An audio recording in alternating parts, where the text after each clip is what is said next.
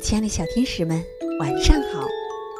欢迎关注微信公众号“微小宝睡前童话故事”，我是橘子姐姐。今天我要给你们讲一个有关机器人的故事，名字叫《机器人出诊》，一起来听听吧。芳芳是机器人，黄大夫在他的电脑中输入了一些医学知识。有一天，芳芳突然不翼而飞了。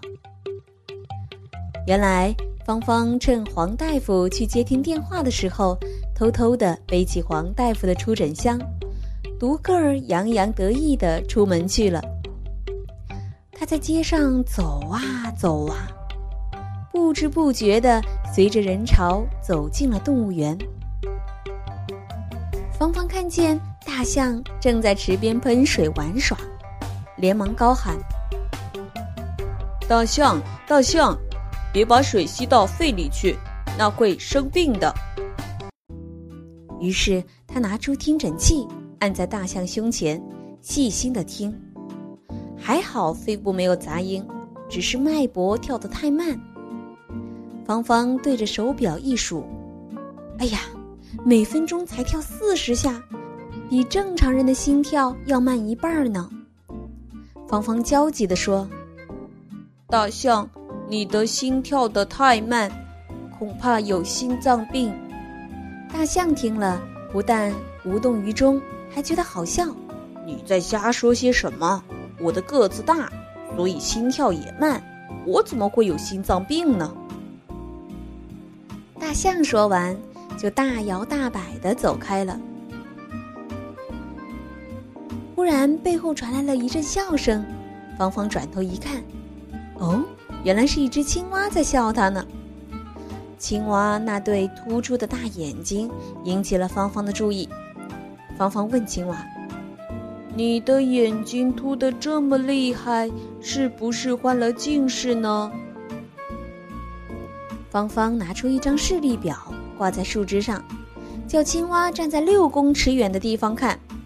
视力表上全是大大小小的字，青蛙喊：“嗯，看不见，看不见。”芳芳让它站在三公尺远的地方看，青蛙还是喊看不见。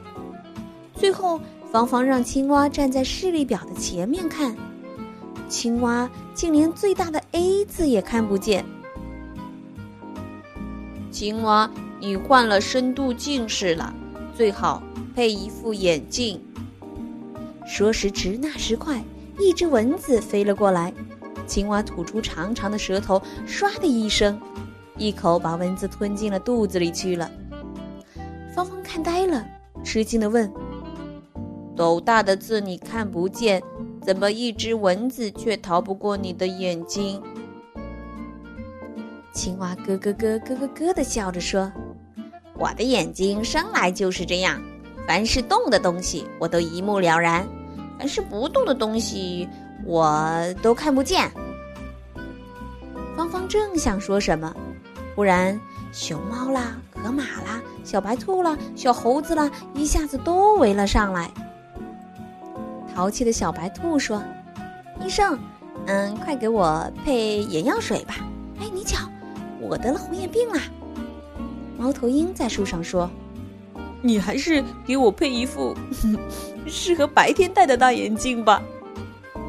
小熊猫笑得在地上打滚儿，大河马张开了大嘴巴，呵呵呵呵呵呵的笑着。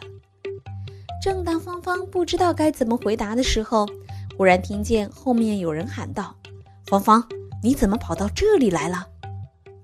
芳芳回头一看，原来是黄大夫的孙子明明找他来了。于是乖乖地跟着他回去。芳芳老老实实地说出他出诊的经过情形，大家听了都笑得前俯后仰。小朋友们，今天的故事就到这里了。